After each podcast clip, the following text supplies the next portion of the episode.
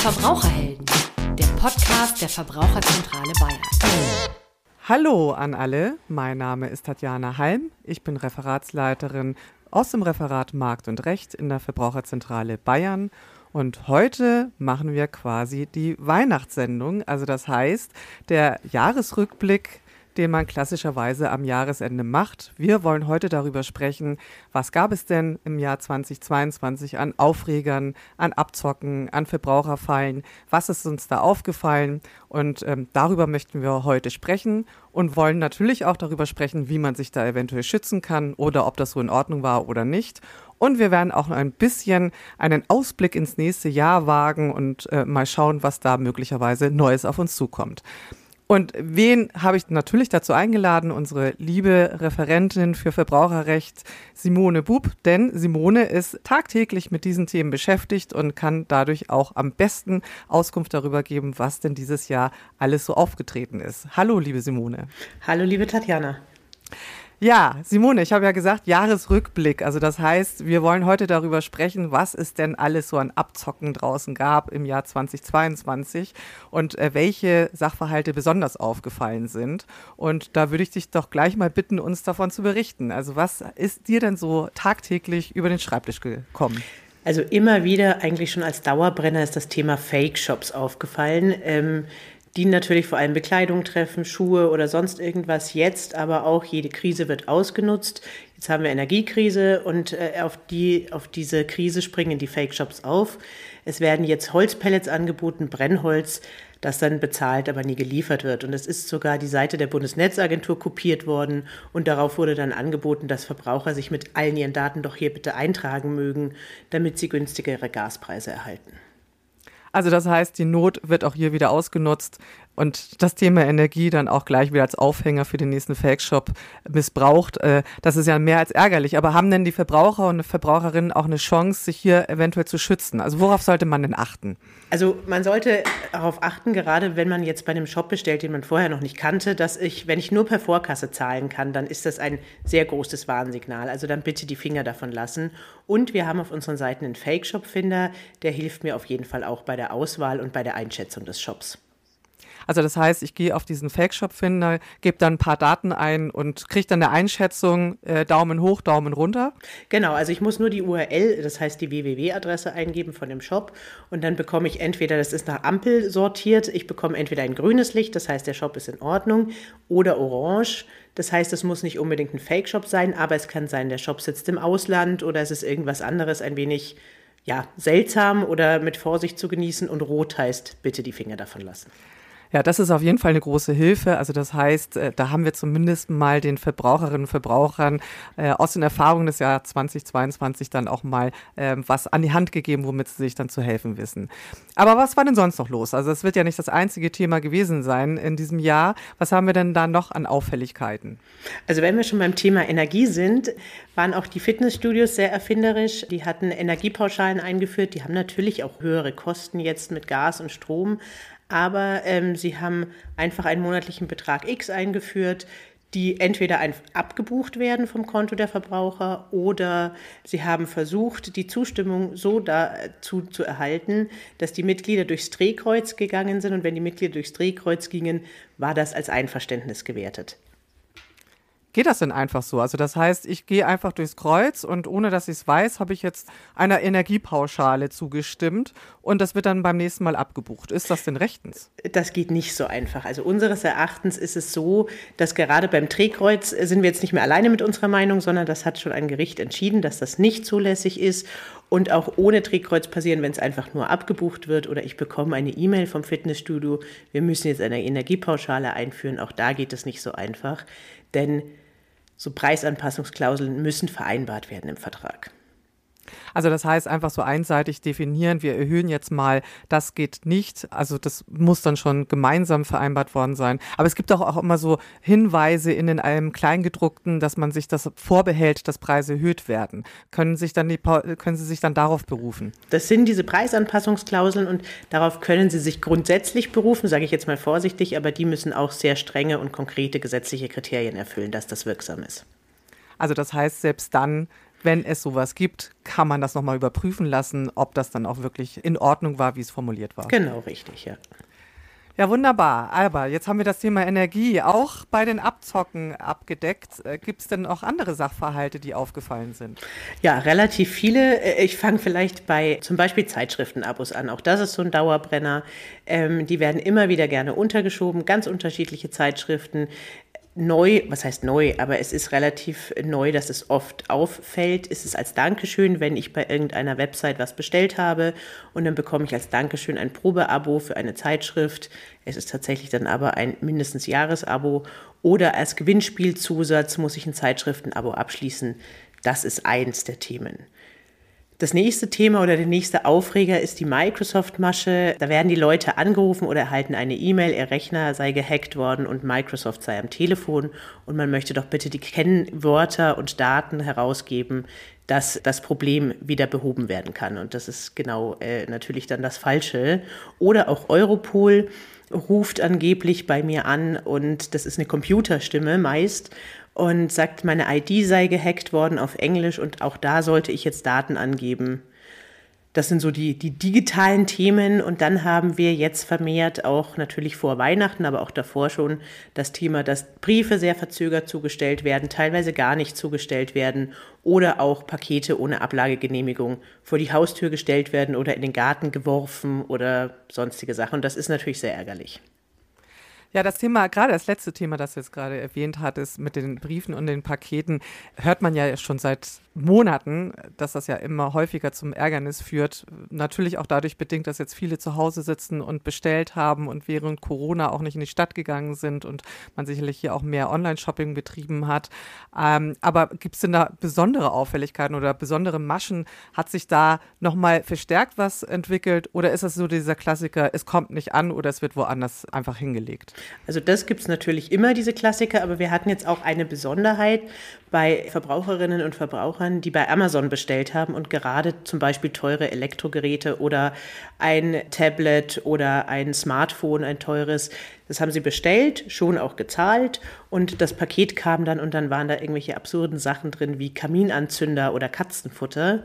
Und das ist natürlich dann wirklich problematisch für den Verbraucher, weil die haben sich sofort an Amazon gewandt und haben gesagt, ja, ich habe nicht das Gerät bekommen, das ich bestellt habe. Und Amazon sagt dann, okay, schick uns das Tablet zurück, ähm, dann bekommst du dein Geld wieder. Und rein rechtlich ist es zwar so, das ist eine sogenannte Falschlieferung und Amazon müsste nachweisen, dass sie das Richtige geliefert haben. Nur Amazon sitzt hier am längeren Hebel, weil sie haben die Zahlung bereits erhalten. Und die bearbeiten diese Anfragen nach Schema F und sagen, schick uns die Ware zurück, dann bekommst du das Geld zurück. Und deswegen raten wir in solchen Sachverhalten den Verbraucherinnen und Verbrauchern tatsächlich, dass sie, auch wenn es ein bisschen absurd klingt, wenn sie ein teures Elektrogerät bestellt haben, dass sie sich am besten filmen sollen beim Öffnen des Paketes, wenn da was anderes drin ist und wirklich auch sofort äh, sich bei Amazon melden und sich auch nicht abwimmeln lassen. Es wird ja wirklich immer absurder. Das heißt, es geht nicht mehr nur darum, dass das Paket gar nicht ankommt oder bei jemandem Falschen abgeliefert wird, sondern es kommt jetzt das Paket und was Falsches ist drin. Und äh, wie ich höre, einfach von der Wertigkeit natürlich viel geringer. Und insofern habe ich dann eigentlich fast das Problem, dass ich dann was gezahlt habe, was ich nicht bestellt habe und stattdessen was Minderwertiges bekommen habe und im Zweifelsfall drauf sitzen bleibe. Also das heißt, vielleicht dann doch im Ladengeschäft kaufen, sicherheitshalber, genau. wenn es zu hochwertig ist, ja. äh, weil es wird ja wirklich immer verrückter. Ähm, aber gut, äh, das heißt, wir hatten dann ja wirklich einige äh, Aufreger im Jahr 2022. Ich bin mir auch sicher, dass wir 2023 wieder ein paar Aufreger haben werden. Die Abzocker sind ja auch erfinderisch und ähm, erfinden auch immer wieder was Neues. Aber man muss ja andererseits auch sagen, der Gesetzgeber reagiert ja durchaus auch auf bestimmte Abzocken, Methoden, Maschen Menschen. Und das heißt, wir haben hier dieses Ping-Pong-Spiel, dass man versucht, durch den Gesetzgeber und durch neue Gesetze auch Verbraucher zu schützen. Äh, haben wir denn da auch neue Entwicklungen zu verzeichnen? Gibt es da irgendwas, was dem Verbraucher jetzt zugutekommt, aufgrund natürlich der letzten Erfahrungen, die wir dann hatten? Wir haben gerade in 22 sehr viele Neuerungen für Verbraucherinnen und Verbraucher bekommen vom Gesetz, von den Gesetzgebern, äh, die auch wirklich äh, eine gute Hilfe sind und die Verbraucher unterstützen und einige Dinge einfacher machen. Das ist zum Beispiel Ähm, bei Dauerschuldverhältnissen, also Verträge mit Festlaufzeit, Fitnessstudio-Verträge, Telefonverträge etc., die ich in 22 abgeschlossen habe, die kann ich nach Ende dieser Festlaufzeit nach einem Monat kündigen und es nicht wie, wie es früher immer war, dass sich der Vertrag dann um weitere zwölf Monate oder 24 Monate verlängert, sondern ich habe jetzt eine monatliche Kündigungsfrist schön war ja auch immer, also was heißt schön, aber äh, es war, gab ja sehr viele untergeschobene Verträge am Telefon von Mobilfunkanbietern, von Telefonanbietern oder auch von Energieanbietern. Die haben mir am Telefon einen Vertrag untergejubelt und der war dann geschlossen und vielleicht auch mit einer Laufzeit von 24 Jahren, äh, 24 Monaten. Ähm, das geht jetzt so einfach nicht mehr, weil ähm, Sie können mir den Vertrag zwar anbieten telefonisch, aber danach muss ich die Vertragsunterlagen in Textform erhalten und ich muss in Textform auch zustimmen, erst dann ist der Vertrag geschlossen. Und als weitere Neuerung, die sehr gut für die Verbraucherinnen und die Verbraucher ist, ist der Kündigungsbutton, der ist eingeführt worden. Das erleichtert wirklich sehr die Kündigung. Ich kann Online-Verträge kündigen, wenn bei diesem Anbieter der Vertragsschluss von Verträgen auch online angeboten wird. Aber das sind ja insgesamt wirklich ganz gute Verbesserungen. Das heißt, äh, zum einen habe ich die Möglichkeit äh, von vornherein, dass ich nicht mehr so lang in Verträgen drin bin. Wer kennt es nicht? Ich habe inzwischen eine Vielzahl von Abos, Streaming, Zeitschriften, äh, Fitnessstudio, Online, äh, Dating, was auch immer man alles hat an laufenden Verträgen und vergisst dann auch ganz gern mal die Kündigungsfrist. Und ähm, üblicherweise war es dann ja so, dass man dann das Ärgernis hatte, oh Gott, jetzt muss ich ja doch noch mal ein Jahr zahlen, genau. weil ich die Kündigungsfrist verpasst ja. habe. Und das ist jetzt natürlich eine erhebliche Verbesserung, wenn das gar nicht mehr dann äh, so lange geht, sondern dann nur noch einen Monat. Also das heißt, das Kostenrisiko, mal was zu vergessen, ist nicht mehr ganz so dramatisch. Ähm, natürlich ist es sicherlich hilfreich, dann dennoch die Fristen im Blick zu behalten. Aber wir sind ja jeder und alle nur Mensch und da kann ja auch mal was durchrutschen und jetzt ist es nicht mehr so dramatisch. Und dann kann ich das ja auch noch online kündigen. Also das heißt, ich muss ja gar nicht mehr den großen Aufwand betreiben mit Ausdrucken zum Briefkasten gehen oder am besten noch zur Post mit Nachsendeantrag etc. Das ist doch ganz schick. Also insofern sind das doch wirklich erhebliche Verbesserungen. Doch, auf jeden Fall. Also da äh, sind die Verbraucherinnen und Verbraucher etwas äh, erleichtert in ihrer Arbeit oder in ihrer, ja, in ihrer Möglichkeit, Sachen zu kündigen und äh, Fristen nicht zu versäumen. Ja, ich meine, je mehr Verträge man abschließen soll, umso leichter sollte es einem auch gemacht werden, Verträge wieder wechseln zu können. Und ähm, das ist ja sozusagen das, was wir als Verbraucherinnen und Verbraucher ja eben auch frei entscheiden können sollten und nicht immer gefangen sein sollten in irgendwelchen jahrelangen Verträgen. Ja, das ist jetzt sozusagen das Jahr 2022 gewesen. Wir hatten Aufreger, wir hatten Fallen, wir hatten Dauerbrenner und wir haben aber auch gesetzliche Änderungen gehabt. Jetzt hatten wir ja gesagt, wir schauen mal ein bisschen ins Jahr 2023. Steht denn da was an? Ist denn da mit irgendwas zu rechnen, was auch neu sein wird für Verbraucherinnen und Verbraucher? Durchaus, also gerade ein wichtiges Thema, meine ich, ist das Recht auf Reparatur. Das bedeutet, also die EU hat vor, die Reparaturmöglichkeiten zu verbessern, gerade bei teuren Geräten, bei Elektrogeräten unter anderem. Die Kosten für Ersatzteile sollen transparenter werden. Die Hersteller sollen auch dafür sorgen, dass die Ersatzteile erstmal vorhanden sind und dann auch genormt sind und sollen diese Ersatzteile auch verpflichtend für einen bestimmten Zeitraum zur Verfügung stellen und äh, etwaige Praktiken, das Recht auf Reparatur unangemessen einzuschränken, sollen auch verhindert werden. Das heißt, ich kann nicht mehr einfach sagen als Hersteller, naja, das Gerät ist jetzt drei Jahre alt, das ist veraltet, das kann man eh nicht mehr reparieren. Also das, denke ich, ist ein ganz schönes Thema, das erstens für Nachhaltigkeit sorgt, für längere Nutzung von Geräten sorgt und auch natürlich kostensparender ist, weil wenn ich ein teures Gerät reparieren kann und nicht wegwerfen muss, ist es sicherlich sinnvoll. Also da gebe ich dir absolut recht. Das wäre natürlich sehr gewinnbringend, weil wie oft steht man davor, die Waschmaschine ist kaputt, das Handy ist kaputt und es ist eine Kleinigkeit und dann kostet die Reparatur, wenn sie überhaupt möglich ist, fast so viel wie ein neu, neues Gerät und wer sagt dann nicht, naja gut, dann kaufe ich es halt neu, bevor ich das jetzt aufwendig reparieren lasse. Also insofern ist das sicherlich eine erhebliche Verbesserung, wenn man gute Produkte dann auch wieder repariert bekommt und dann halt eben langlebiger und länger nutzen kann.